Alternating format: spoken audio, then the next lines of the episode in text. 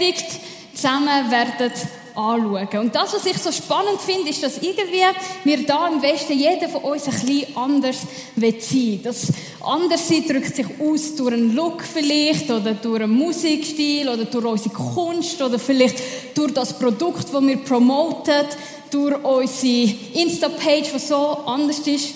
Und das, was ich so spannend finde, ist, dass obwohl wir so stark anders sein wollen, wir doch immer wieder uns Freunde suchen, die mehr oder weniger das Gleiche denken, das Gleiche machen, das Gleiche sagen wie wir. Und schlussendlich ja, sind wir doch gar nicht so anders.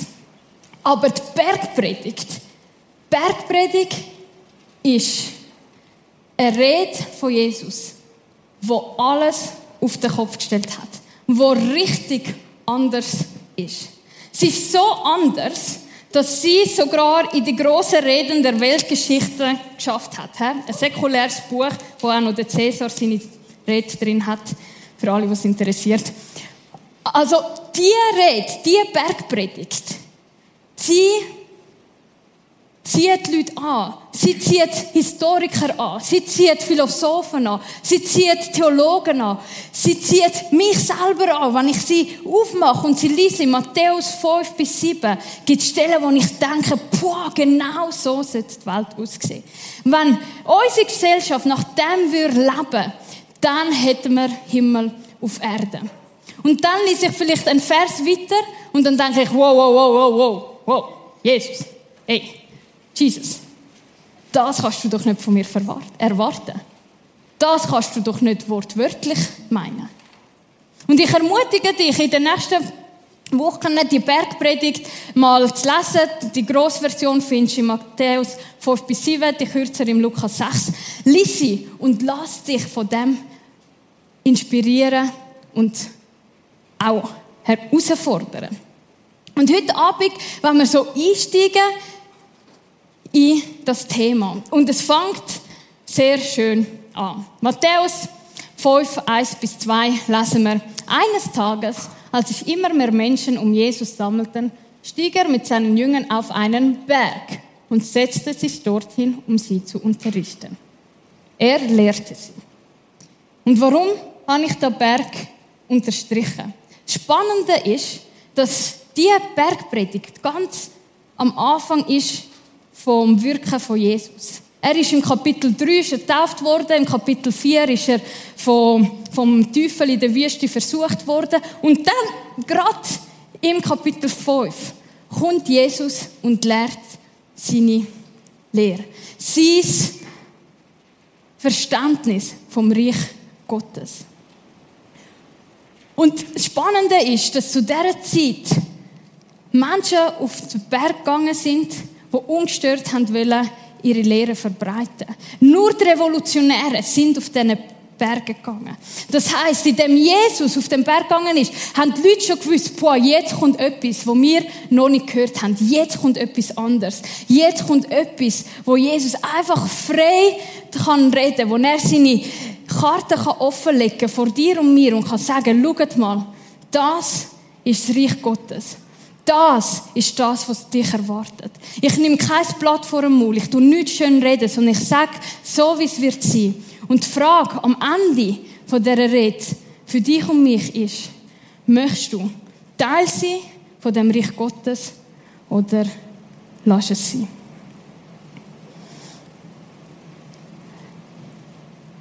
Die Bibel geht davon aus, dass wir, dass es zwei Reiche gibt auf dieser Welt. Das eine ist das Reich Gottes, das Reich vom Licht, das Reich, wo Jesus proklamiert, wo Jesus erklärt, wo gesagt hat, schau, das Reich Gottes ist jetzt angekommen.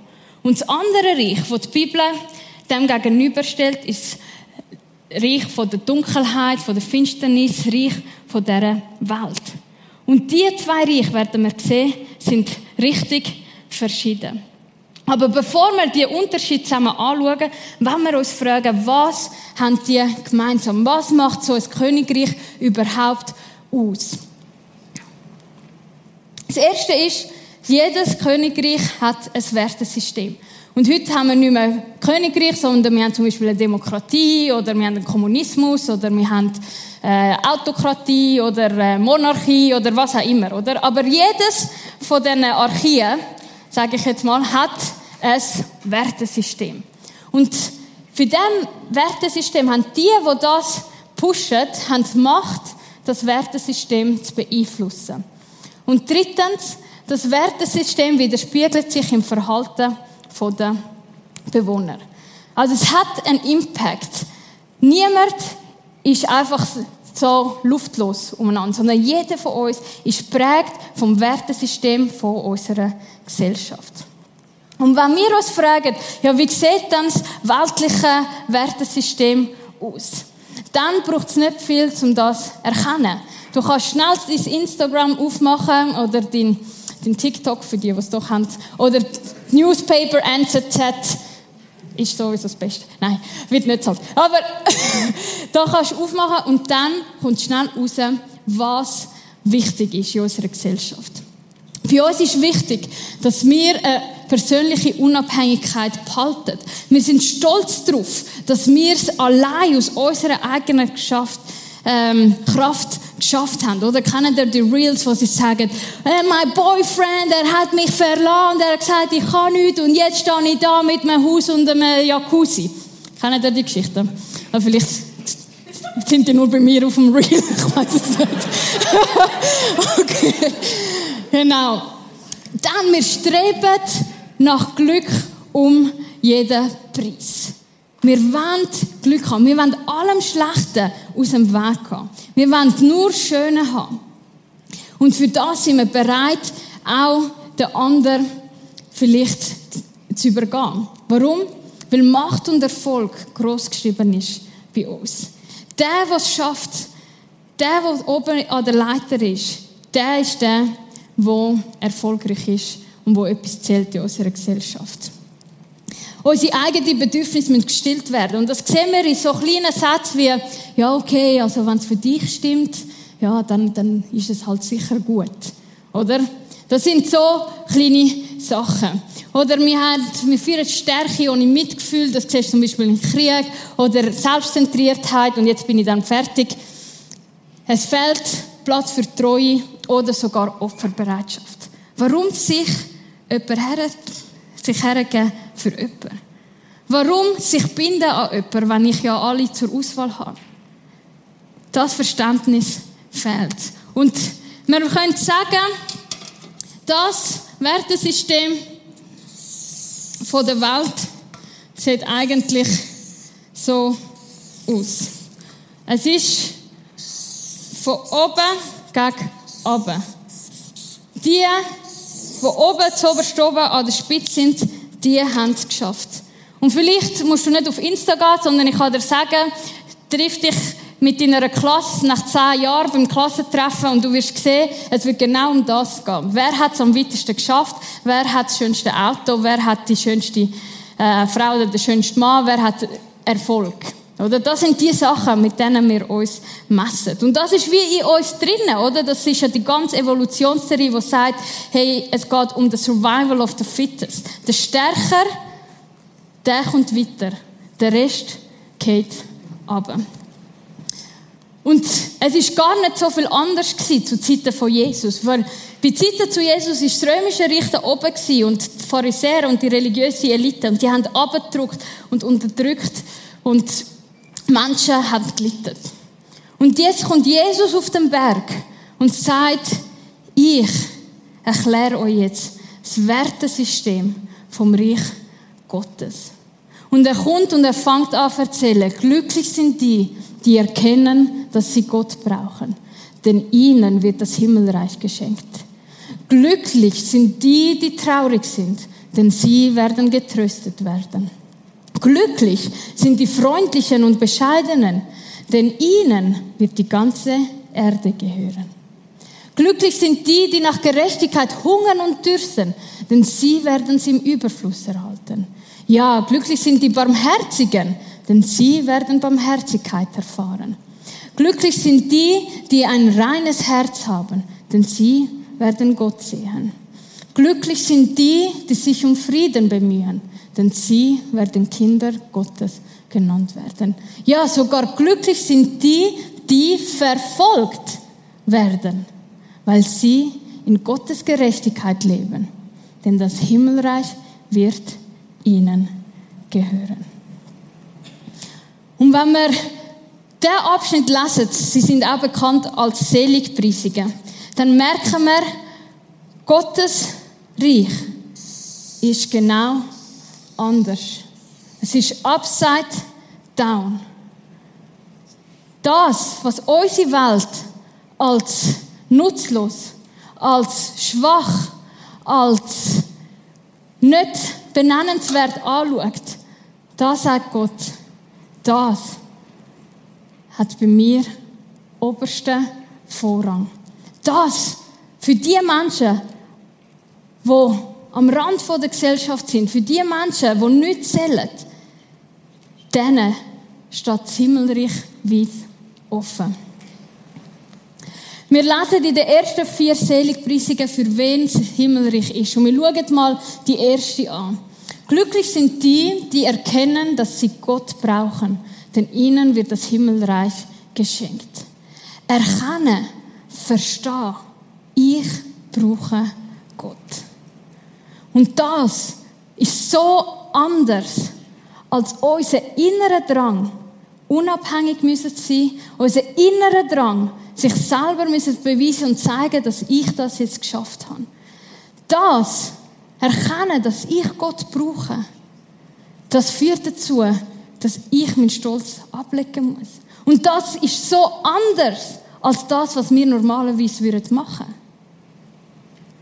Und Gott sagt, genau für dich ist das Himmelreich. Wenn du am Ende von deiner Kraft bist und du merkst, du kannst es nicht mehr allein. Wenn du merkst, ich brauche Gott, wenn du erkennst, ich brauche Gott so fest, wie ich die Luft brauche zum Atmen, dann sagt Gott, meine Arme sind offen. Gott interessiert es nicht, wie viel du spendest. Es interessiert ihm nicht, was du auf dem CV hast. Es interessiert ihm nicht, welche Noten du hast. Es interessiert ihm nicht, was für ein guter Mensch du bist. Sondern was ihn interessiert, ist deine Herzenshaltung. Eine Herzenshaltung, die sagt, ich brauche Gott. Ich brauche Gott.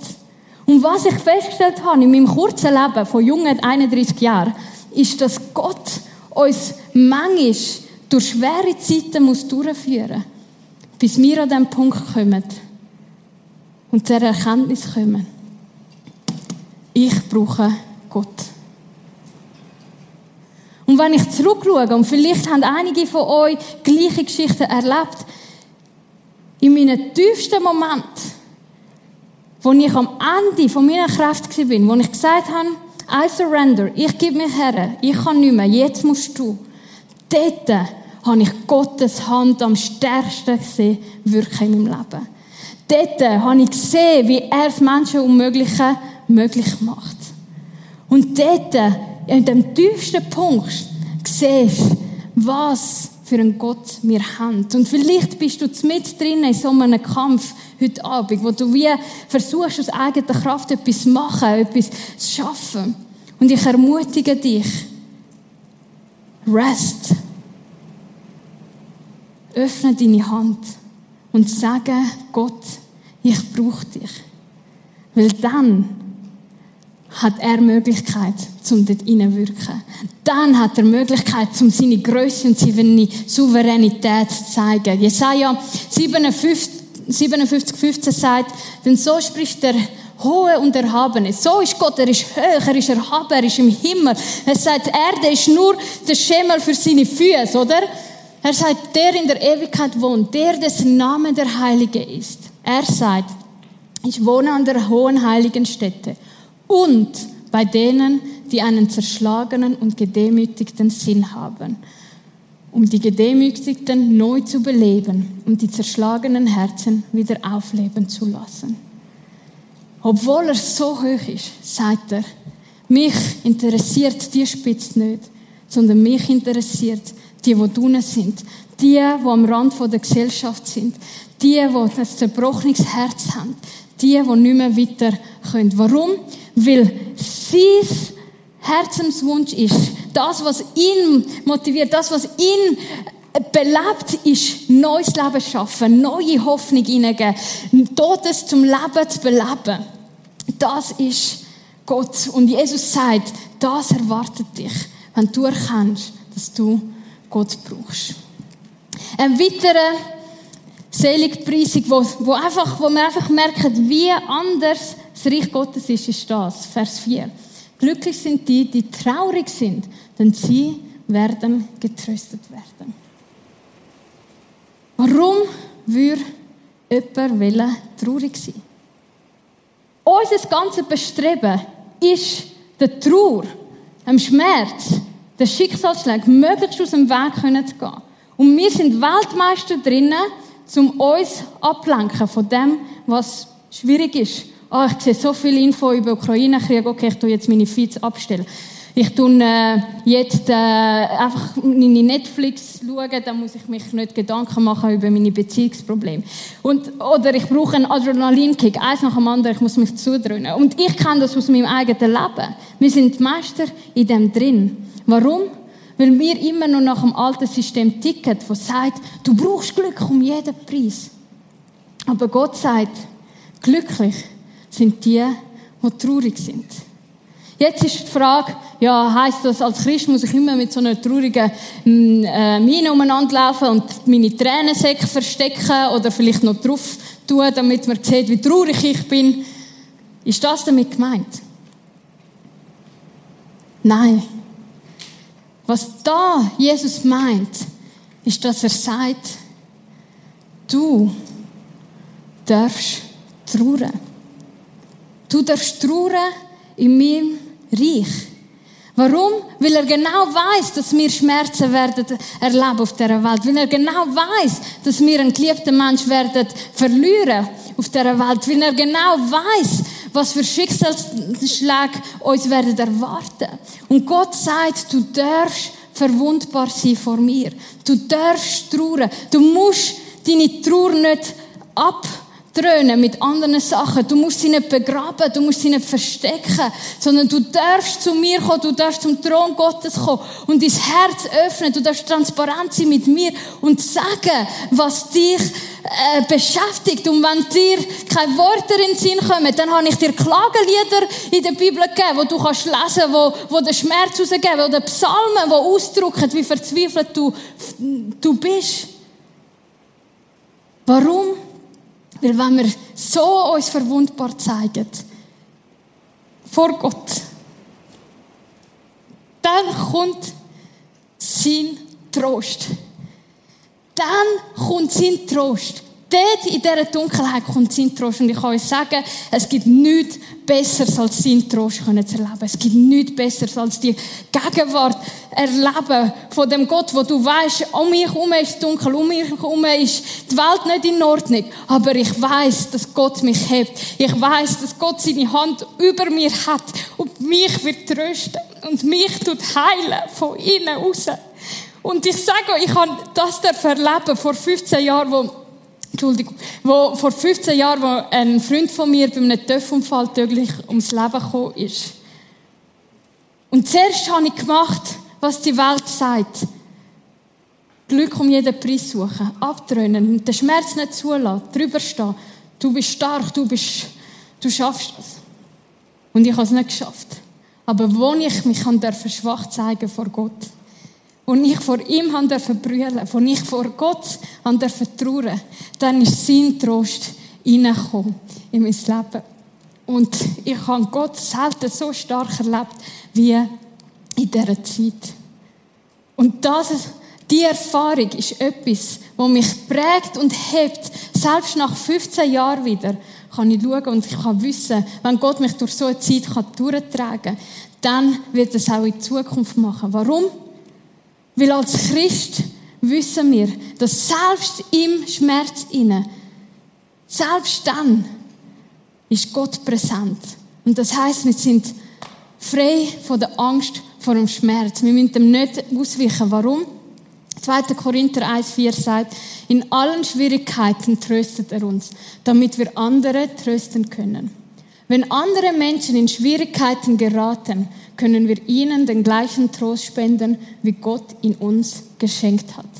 Und das Lustige ist, dass Gott in meinem Leben mir immer wieder sporadisch, in Moldawien auch wieder, Personen in mein Leben setzt, die genau durchs Gleiche durchgegangen sind, wie ich erlebt habe.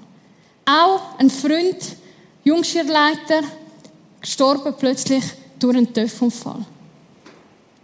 Und weil ich dazu mal Gottes Trost erlebt habe, kann ich jetzt meinen Mitmensch trösten.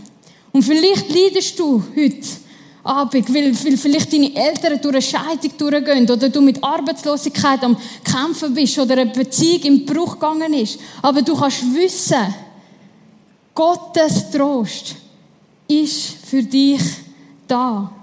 Gottes Trost wird sich ausgüssen über dich, damit du das kannst erfahren und vielleicht viele Jahre später mal jemanden kannst trösten, der das Gleiche durchgeht. Ist es nicht gewaltig? Wenn wir das anschauen, ich tue es jetzt nicht alles nochmal vorlesen, aber wenn wir das anschauen, dann merken wir, es ist ja nicht schlecht, Glück um jeden Preis haben oder erfolgreich sein. Aber wir merken, all das ist temporär. All das hat keinen langzeitlichen Bestand. Aber das, was Jesus sagt, ist, dass wenn ihr nach meinem Wertesystem lebt, dann ist das etwas, wo bis in die Ewigkeit wird, wird, wird Bestand haben. Ich zeige noch mal, wie anders Jesus ist. Oder wir haben auf der einen Seite Stolz und persönliche Abhängigkeit. MT steht für äh, Matthäus, äh, Kapitel 5, Vers 3. Anstatt dem sagt Jesus, hey, ihr kennt, dass ihr Gott braucht. Anstatt Glück um jeden Preis, der nächste Frage, ihr dürft traurig sein und Trost erfahren. Statt Macht und erfolgreich, sagt er, sind freundlich und bescheiden. Das ist das, was euch erfüllt.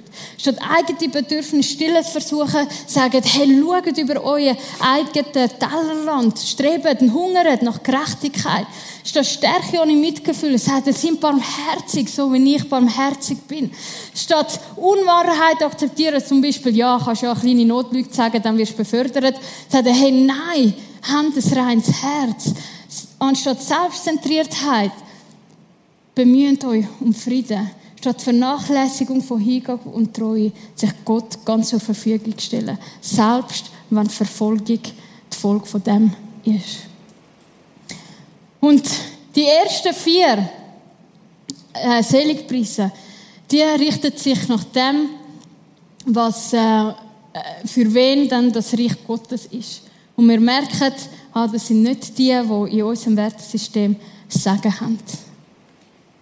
Und die restlichen vier, die zeigen, wie sich Menschen, die im Reich Gottes sind, verhalten. Das wird in ihrem Handeln sichtbar. Sie sind barmherzig. Sie haben ein reines Herz. Sie bemühen sich um Frieden. Sie stellen sich Gott ganz zur Verfügung. Und die Frage ist, ja, wie kommt denn das? Wie, wie komme ich zu dem, wenn ich jetzt da bin, wie komme ich dann zu dem, wie wirkt sich das aus in meinem Leben? Und die Antwort ist Jesus. Jesus ist die Antwort. Weil er unser Vorbild ist. Das Spannende ist, wenn du das Matthäus-Evangelium von Anfang bis zum Schluss liest, gibt es etwas, wo immer wieder auffällt. Weil die Leute immer zu Jesus sagen, erbarm dich, erbarm dich, bist mir gnädig, erbarm dich. Und was sagt Jesus? Ich erbarme mich über dich. Ich bin dir gnädig. Ich schenke dir meine Gnade. Und weil Jesus das macht, können wir das auch machen. Und jetzt besteht die Gefahr, dass wenn wir die Bergpredigt für uns selber durchlesen, dass wir das Gefühl haben, das ist jetzt wie ein Verhaltenskatalog. Und Jesus ist mein grosses Vorbild und ich folge ihm nach. Oder? Check, ich bin barmherzig gewesen, check, ich bin nicht barmherzig gewesen, ich habe jetzt kein reines Herz gehabt und so. Und das Ding ist so, wenn wir Jesus nur als Vorbild nehmen, wenn wir Jesus nur als Vorbild definieren, dann trifft das definitiv zu kurz. Dann werden wir nur frustriert sein, weil das schaffen wir nicht. Jesus ist nicht als guter Mensch auf die Welt gekommen, um ein super Vorbild zu sein, sondern er ist hauptsächlich auf die Welt gekommen, um stellvertretend für uns, unser Schicksal, sein Schicksal mit uns, mit meinem Schicksal austauschen. Er ist gekommen, er hat geliebt, er hat am Kreuz, hat er den universalen Schmerz auf sich genommen, vom Trennsein von Gott. Er hat dort die ganze Verdammnis genommen, das ganze Wertesystem mit all den negativen Folgen hat er auf sich genommen, damit ich ein Kind Gottes darf genannt werden. Und weil er das stellvertretend geschafft hat, kann ich das, was er gemacht hat, für mich in Anspruch nehmen. Ich kann es aus seiner Kraft raus, weil er das gemacht hat, kann ich das leben. Kann ich nach dem wirken. Und Matthäus 5,3 sagt uns nochmals das Geheimnis, wie wir die wunderbare Bergpredigt, das Reich Gottes, einfach in unserem Alltag können praktisch umsetzen Wie? Es sagt, glücklich sind die, die erkennen, dass sie Gott brauchen denn ihnen wird das Himmelreich geschenkt. Erkennen, ich kann es nicht selber bringen.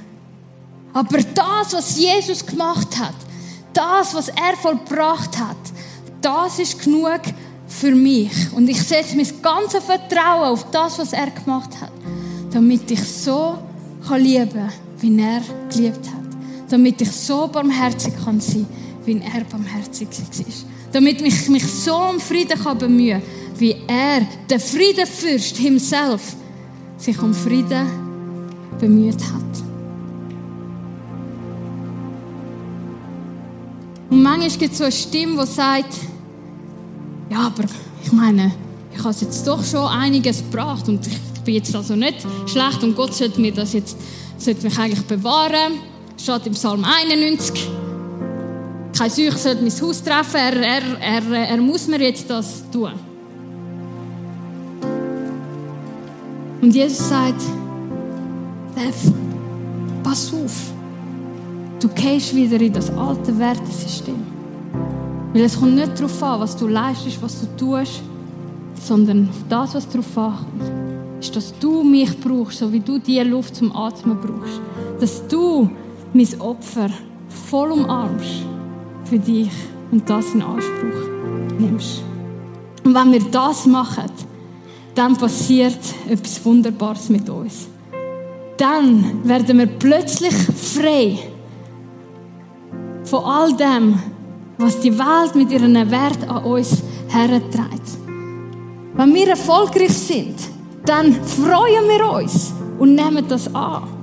Aber wir werden nicht von dem Erfolg bestimmt. Wir werden nicht von dem Erfolg kontrolliert, weil wir wissen, schlussendlich gehört alles Gott. Wenn Schmerz kommt, dann müssen wir nicht von dem wegrennen, sondern wir können es umarmen und sagen, es ist tough. Und wir können unsere Tränen brüllen. Aber wir können wissen, in dem Innen wird ich Gottes Trost erfahren. Versteht ihr? Wir, sind, wir, wir werden frei. Wir werden frei von, von, von Ansprüchen, von Erwartungen, die an uns hergetragen werden.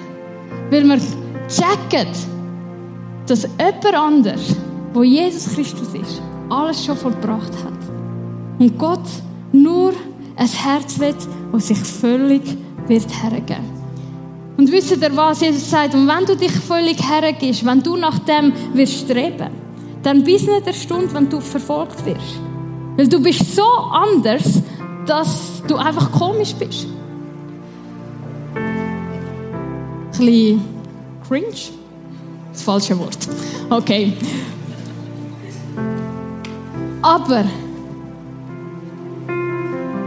Selbst wenn du verfolgt wirst.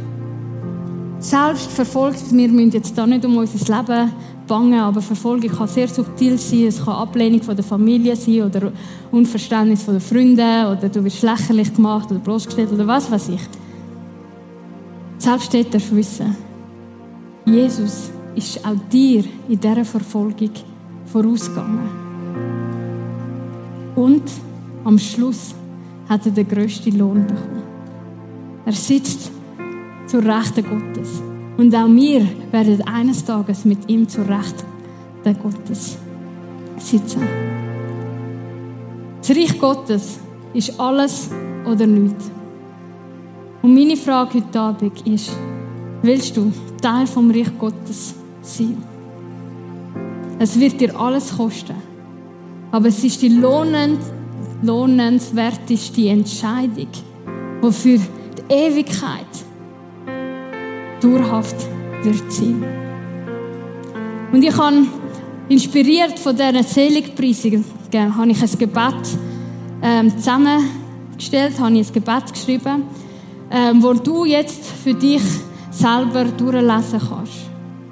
Und nachdem du es durchgelesen hast, lade ich dich ein, für die, die wollen, das miteinander zu beten.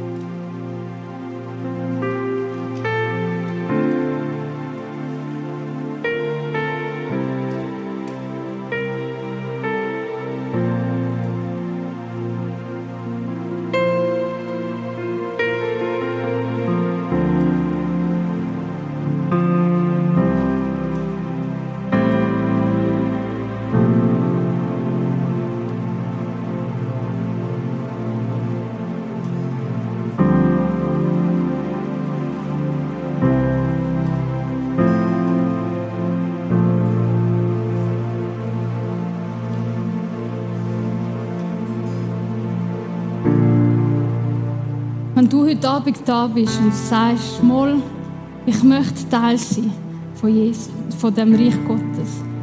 Vielleicht kann ja genau auch der Start von dem Impact nach dieser Sommerpause wieder so ein Moment sein, so ein, so ein Kairos-Moment, wo du sagst, hey mal, ich möchte mich für das nächste halbe Jahr wieder voll auf Gott ausrichten und mit ihm vorwärts gehen. Wenn du das bist, dann lade ich dich ein, mit mir zusammen das Gebet zu beten. Du bist frei, du kannst sitzen bleiben. Wenn du willst und es dir mehr entspricht, kannst du auch ruhig aufstehen. Fühl dich frei. Wir beten. Jesus, hier bin ich. Ich sehne mich nach mehr als nur temporäre Erfüllung. Du sagst, alle Fülle ist in dir. Vergib mir, wenn ich meine Erfüllung außerhalb von dir suchte. Ich erkenne heute, dass ich dich brauche. Komm in mein Leben. Ersetze mein Wertesystem mit deinem Wertesystem. Ich vertraue darauf, dass dein Opfer am Kreuz genug ist, um meine Schuld vor Gott zu tilgen und mir ermöglicht, Frieden mit Gott zu haben. Ich möchte deinen Trost, deinen Frieden und deine Vergebung empfangen. Lass mich aus deiner Kraft hinaus barmherzig sein, so wie du barmherzig bist. Gib mir ein reines Herz, damit ich dich sehen kann. Lass mich aus deiner Kraft hinaus mich in meinem Umfeld um Frieden bemühen. Ich möchte mich dir ganz zur Verfügung stellen, selbst wenn ich Verfolgung erleben werde, denn ich weiß, dass das Himmelreich mir gehören wird. Dir allein sei alle Ehre, Macht und Kraft in Ewigkeit. Amen.